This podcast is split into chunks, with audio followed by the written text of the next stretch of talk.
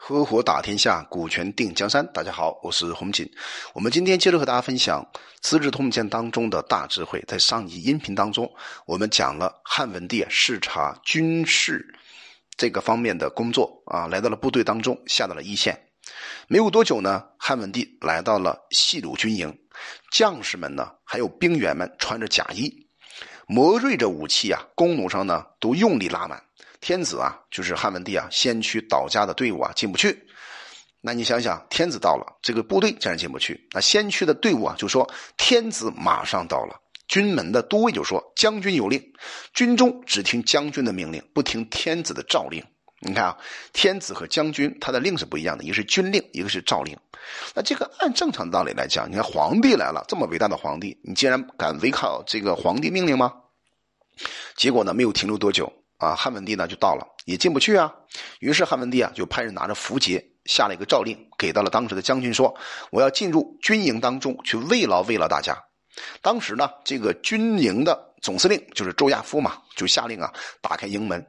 这个营门呢，所有的军士啊兵员就向皇上，就是汉文帝啊车骑请求说呀：“将军有一个约定，什么约定呢？就是在军营当中不可以飞马驰聘。”请问一下，这是为什么？因为在军队治理一个军队，最重要的是这个军队要稳定，要非常具有一种静以优、正以治的修养。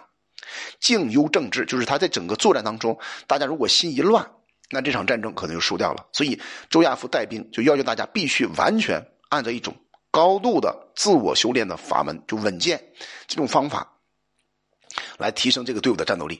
所以这个约定一天说完之后呢，你看看汉文帝怎么做的呢？就是汉文帝啊，就手按着马辔，慢慢的走，慢慢的行走。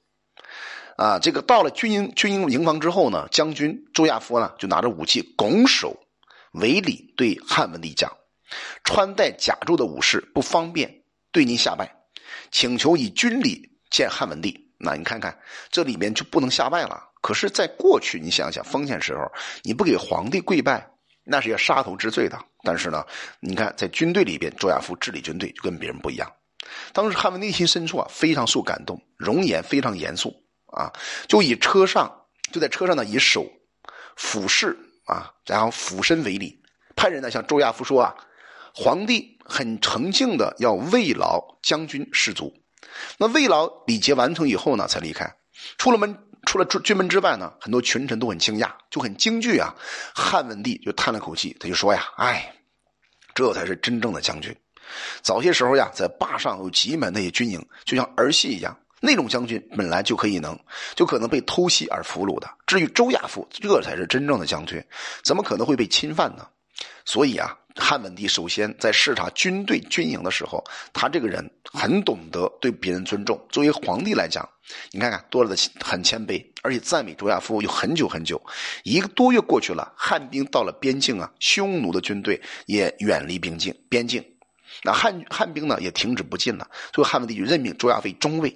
到了夏天四月份的时候呢，这个发生了大旱，有蝗虫灾害，就下令诸侯不必进朝入贡了。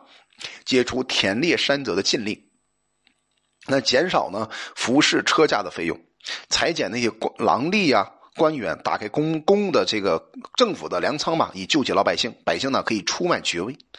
那到了公元前一百五十七年呢夏天六月份啊，文汉文帝啊终于来到了人生当中最后一步，就是他在未央宫崩逝了。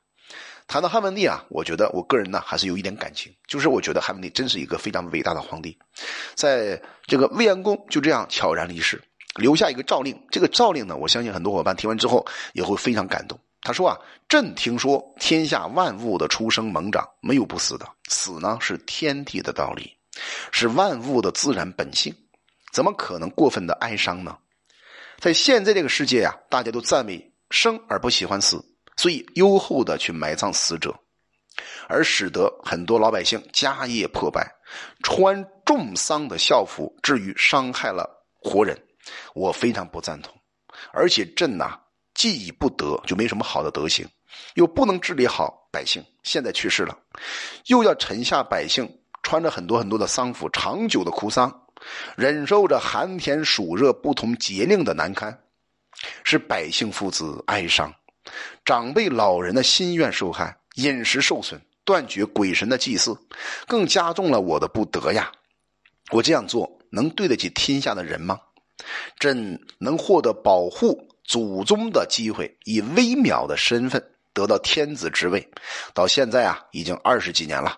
靠着上天的神灵设计的福佑，四方安宁，很有很少有战事。朕不是很聪明。啊，就不是很聪明啊，常常害怕自己的错误行为啊，给先帝的美德带来羞辱，所以年寿越长，越感到害怕。现在幸运的到了天年，获得供养祭祀于高祖的庙堂，追随着先帝们，有什么可以哀伤悼念的呢？你看，我们从中可以读到啊，汉文帝内心深处首先非常非常爱他的这些臣民，同时呢，也非常不惧怕死亡啊，还喜欢死亡，死亡来就来了。啊，无所谓。在古代封建时候，这样的皇帝，你想想，在秦始皇想方设法要成为皇，成为神仙啊，包括这个汉文帝的孙子汉武大帝刘彻，想方设法要让自己成为神仙。那你想一想，汉文帝是不是非常伟大？那所以呢，这个汉文帝接着讲啊，就颁令了给天下百这个官吏百姓一道命，就是我从命令一到之后算起，出领我的丧葬三天就要除掉丧服，只穿三天像丧服，不得禁止百姓。娶妇嫁女，就是老百姓啊，该娶老婆娶老婆啊，该嫁女儿嫁女儿，祭祀还有饮酒和吃肉等等，这些都不要不要管住。你看这个皇帝是不是很好啊？应当参加丧事，穿着丧服的孝服的亲戚啊，也不要光着脚。丧服的这个带子呢，也不要太长，不要超过三寸。不要用丧服啊铺布在兵车和武器上，不要发动百姓到宫中去哀哭啊，应当到。宫中哀哭的，在早早上、晚上前来，各哭十五声啊，行礼完毕就可以了，不要拖太太久啊。不是在早晚时刻吊丧的，禁止擅自哭泣。啊，已经下葬了之后呢，服大公服十五天，小公服呢十四天，那么共三十六天呢，就可以除去你的丧服。那指的是近亲，其他不在这个诏令范围之内的事啊，都比照这个诏令去做，让布告老百姓啊，让他们明白我的心意。埋葬的地点就是霸陵。山林河川都保留原状，不可以有所改变。把宫中夫人以下的一直到少时，全部放回家。到了乙巳日的时候呢，就把汉文帝葬在了霸陵。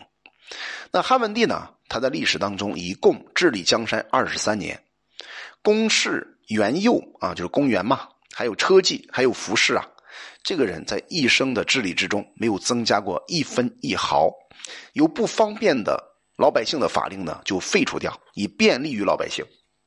曾经有一次啊，他建立了一个露台，就召来工匠开始计算所需要投资的费用。结果一算呢，发现花百百这个一百多斤的黄金。那汉文帝就说：“哎呀，一百多斤黄金是中等人家十年财产的总和呀！我奉守着先帝的公事，常常害怕做错了事儿，给先帝带来羞辱。那我建什么露台呀？”你看看，这是汉文帝多么了不起的地方！你想想秦始皇，想尽一切方方法来建这个阿房宫，对吧？你看汉文帝没有，所以汉文帝身穿着黑色的旗袍，他特别宠爱的一个夫人叫慎夫人，他穿的什么衣服呢？你看，你看啊，在当时皇帝啊，你要思考注注意啊，他可是皇帝啊，啊，他是整个天下之主啊，对吧？今天你看这些女人啊，女士们，她穿什么衣服呀？穿的是什么各种各样的品牌。